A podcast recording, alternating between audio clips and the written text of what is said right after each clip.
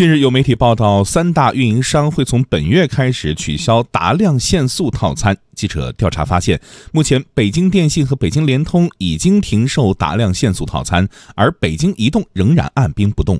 详细情况来听央广记者严红霞的报道。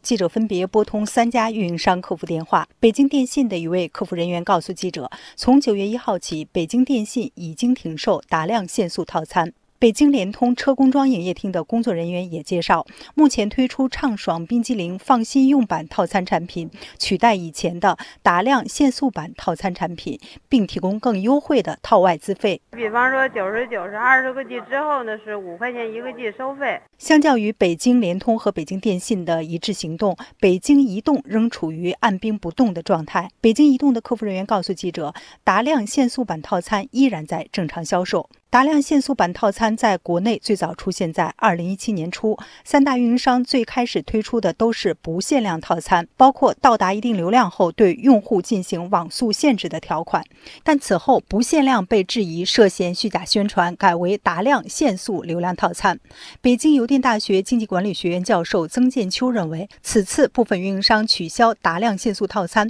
也是为了进一步回应监管要求和消费者的需求。不限量流量套餐的，当时是从国外的引进的模式，但是呢，大家反映的问题也比较多，而且呢，有一些地方都提出了法律的诉讼，所以在这样的一些背景下哈，我想啊，有很多一些原因，那么我们运营商呢，对这个不限量套餐这样的它进行调整呢，我觉得也是可以理解的。工信部近期发布的数据显示，今年一到七月，三大运营商来自流量的业务收入出现同比下降。有分析认为，三大运营商接连决定取消达量限速套餐，是因为不堪承受不限量套餐带来海量资源消耗，不得已采用新的收费模式，寻求自救。这样的说法有没有依据呢？中国电信此前内部发文，停售达量限速版畅享套餐的原因是为了减少达量限速规则带给用户的困扰，并进一步满足。畅享套餐用户流量不降速的需求。采访中，北京电信、北京联通客服人员也都解释，